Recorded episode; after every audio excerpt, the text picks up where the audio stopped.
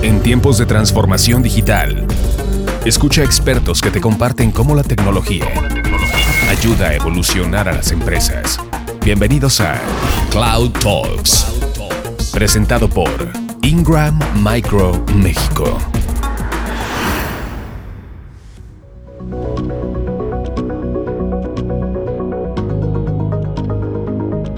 ¿Qué tal amigos? Buen día. Bienvenidos a Cloud Talks. Es un podcast presentado por Ingram Micro de México, donde charlamos con expertos del mundo de la tecnología para saber cómo, cómo la tecnología ayuda a evolucionar a las organizaciones y más en estos tiempos de transformación digital. Y en esta ocasión tenemos de invitado Alan Andrade, Channel Account Manager de Adobe en México. Hola Alan, ¿cómo estás? Hola Carlos, muy bien, gracias. Muchas gracias por la invitación. Y para comenzar esta plática que vamos a estar platicando sobre la nube y cómo se está acelerando la transformación digital, ¿qué nos platicas con respecto a que se nos aceleró la transformación digital? Si bien muchas empresas ya tienen un camino andado, muchos tuvieron que hacer un giro más brusco para entrarle de lleno a la transformación digital.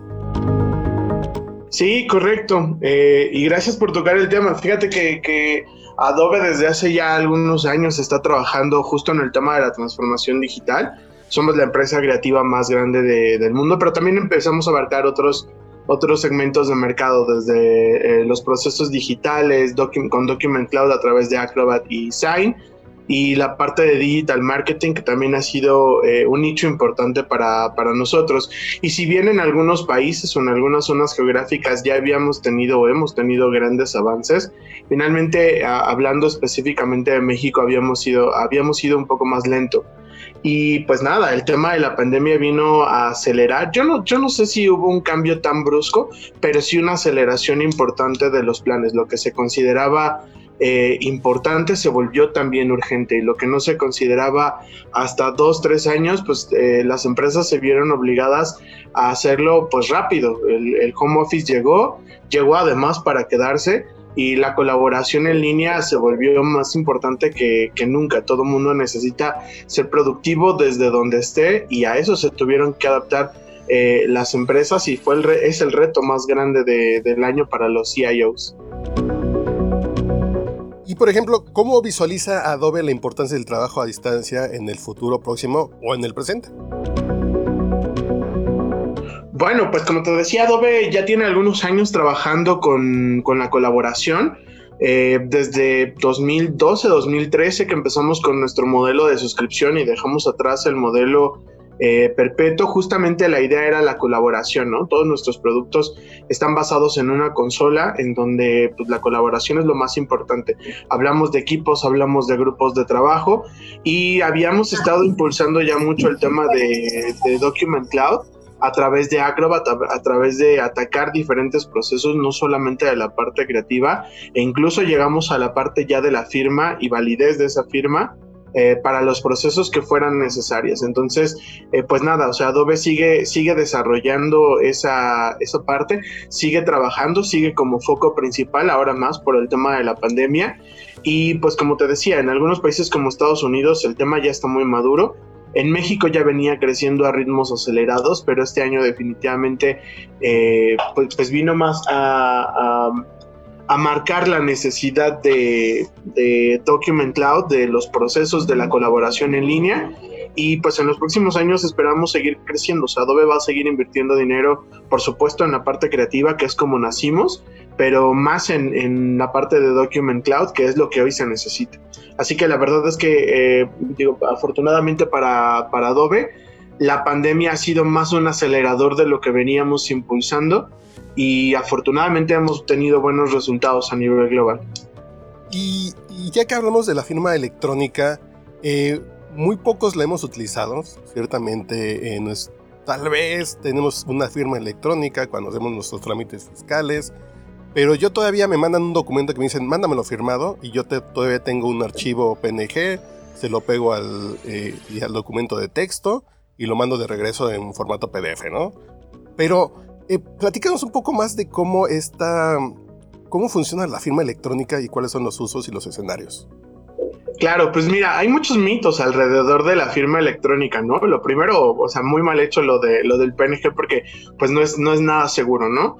Hay hay muchas cosas que detrás de una firma electrónica que no nada más es como lo firmé, lo envié y eso tiene validez. Hay ciertas cosas que se tienen que cumplir eh, desde desde el parámetro legal, desde seguridad, desde certeza jurídica desde que el usuario sea el único que pueda, o sea, el usuario que tiene que firmar sea el único que pueda firmar y que sea comprobable que pueda firmar. Entonces, la firma electrónica nace ya algunos años, eh, empieza a tener un auge importante en Estados Unidos con la, con la información digital, Europa empieza a permearlo bien, eh, la parte de, de Asia por supuesto Japón, que siempre están innovando, lo, lo, adoptaron muy bien. Y ya hace algunos años empezó en, en, México, Latinoamérica, a ser un poquito más importante, ¿no? Desde que incluso el SAT, eh, aunque no es una solución de, de, Adobe, finalmente acepta la firma electrónica avanzada para, para las declaraciones de, de, los contribuyentes. Entonces, eh, empieza a tomar un poco más de auge y de importancia también por el tema de la disponibilidad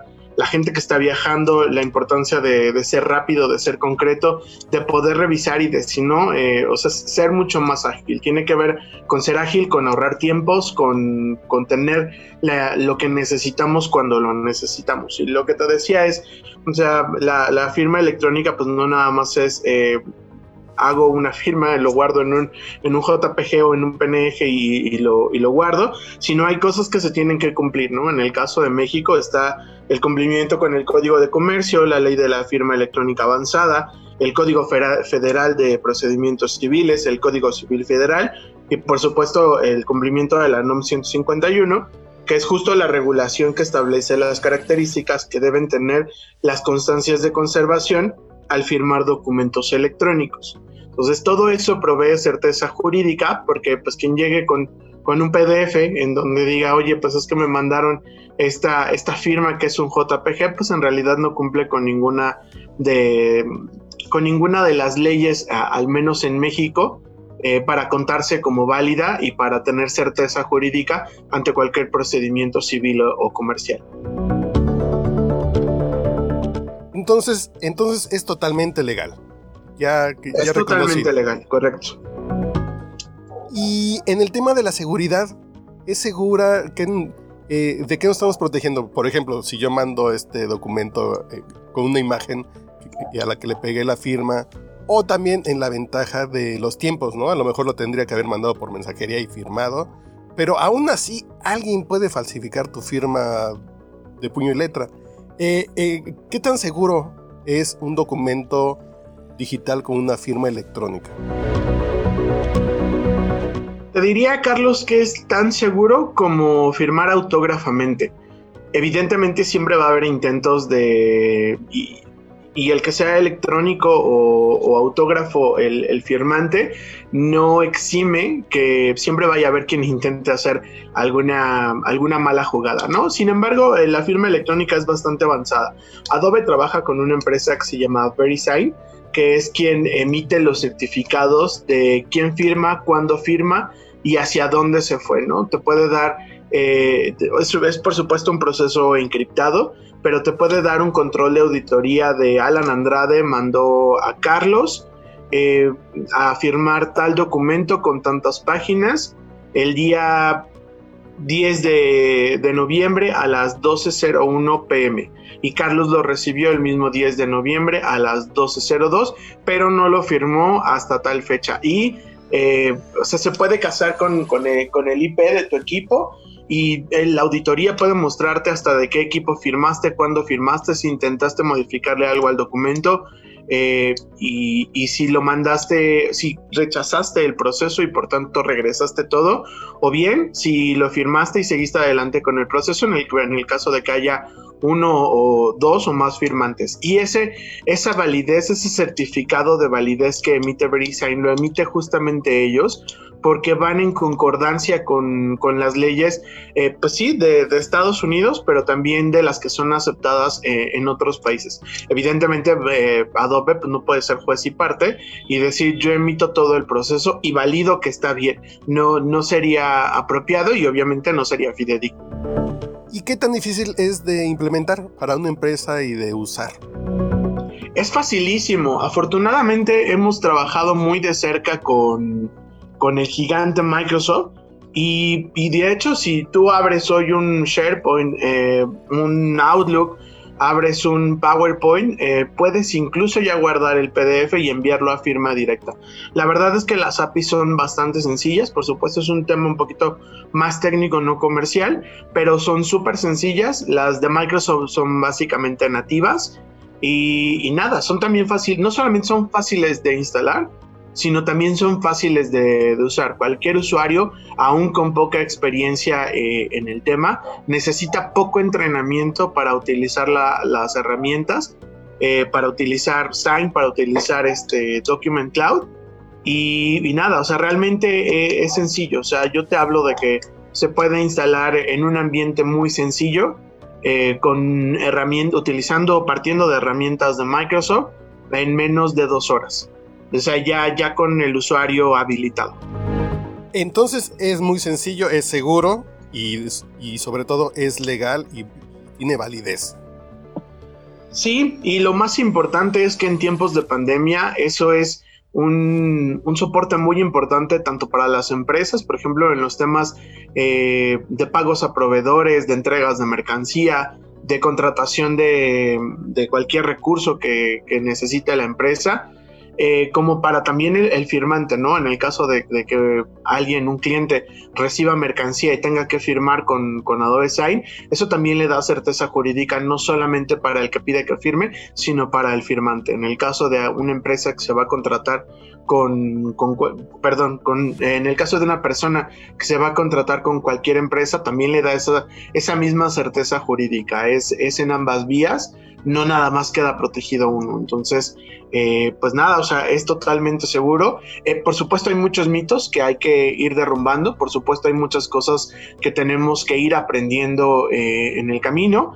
Hay muchas cosas que, se irán modificando conforme la pandemia y el mismo, la misma transformación digital nos lo vayan indicando y pidiendo, pero realmente es, es muy sencillo y debemos de estar conscientes que es hacia, hacia donde vamos. O sea, el tema de la pandemia, ojalá que termine pronto, pero si no, las únicas empresas y empleadores que van a poder sobrevivir son quienes se adapten.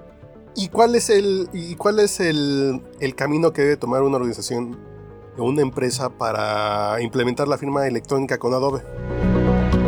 En realidad eh, es, es, bastante sencillo, ¿no? Es, es el conocimiento profundo de los procesos, es en dónde lo necesito y cómo lo puedo mejorar y eso les va a ahorrar mucho tiempo e incluso les va a ahorrar mucho dinero. Eh, a diferencia de nuestros productos creativos en donde dices necesito un Photoshop para moverle la luz a determinada imagen o necesito un Illustrator para mover determinado vector, con Adobe Sign el trabajo es un poquito más profundo, mucho más profundo de hecho. O sea, hay que conocer las entrañas y hay que conocer qué proceso hace recursos humanos, quién está involucrado y cuánto tiempo toma para poder capitalizar, para, que, eh, para poder monetizar ese proceso.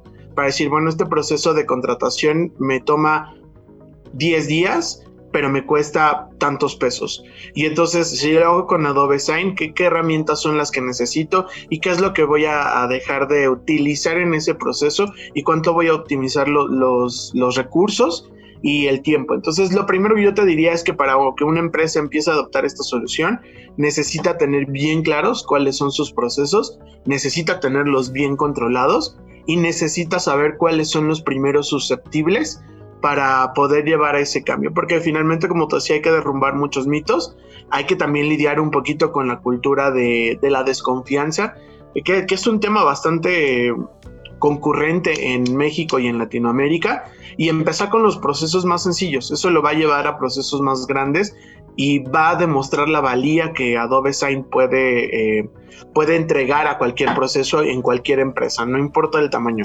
Desde una empresa que tiene, que es un solo empleado, que es el emprendedor, hasta la cementera más grande de México. ¿Y a quién se tienen que acercar para implementar Adobe? Pues Tenemos una red muy importante de socios de negocio, tanto canales como, como mayoristas. Ingram es uno de nuestros mayoristas, por supuesto. Y, o sea, yo te diría que, que, cualquier eh, cliente se pueda acercar con nosotros, ya sea a través de mi correo, yo los puedo ir dirigiendo hacia, esas, eh, hacia esos canales que tienen más experiencia eh, y que están soportados por, por nuestro mayorista Ingram. Y también los pueden contactar a ellos de forma directa, explicar cuál es el proceso y ellos van a hacer un trabajo consultivo respaldado por Adobe siempre, eh, en donde van a poder empezar a explorar cuáles son las opciones que tienen. Mi correo es alan, d de r de ratón, a de alan, d adobe.com. Perfecto, Alan. Pues muchas gracias por platicar con nosotros en esta ocasión sobre la firma digital, eh, la firma electrónica, que se vuelve un elemento importantísimo para estos tiempos en que tenemos que estar trabajando a distancia. Muchas gracias, Alan. Muchas gracias, Carlos. Hasta la próxima.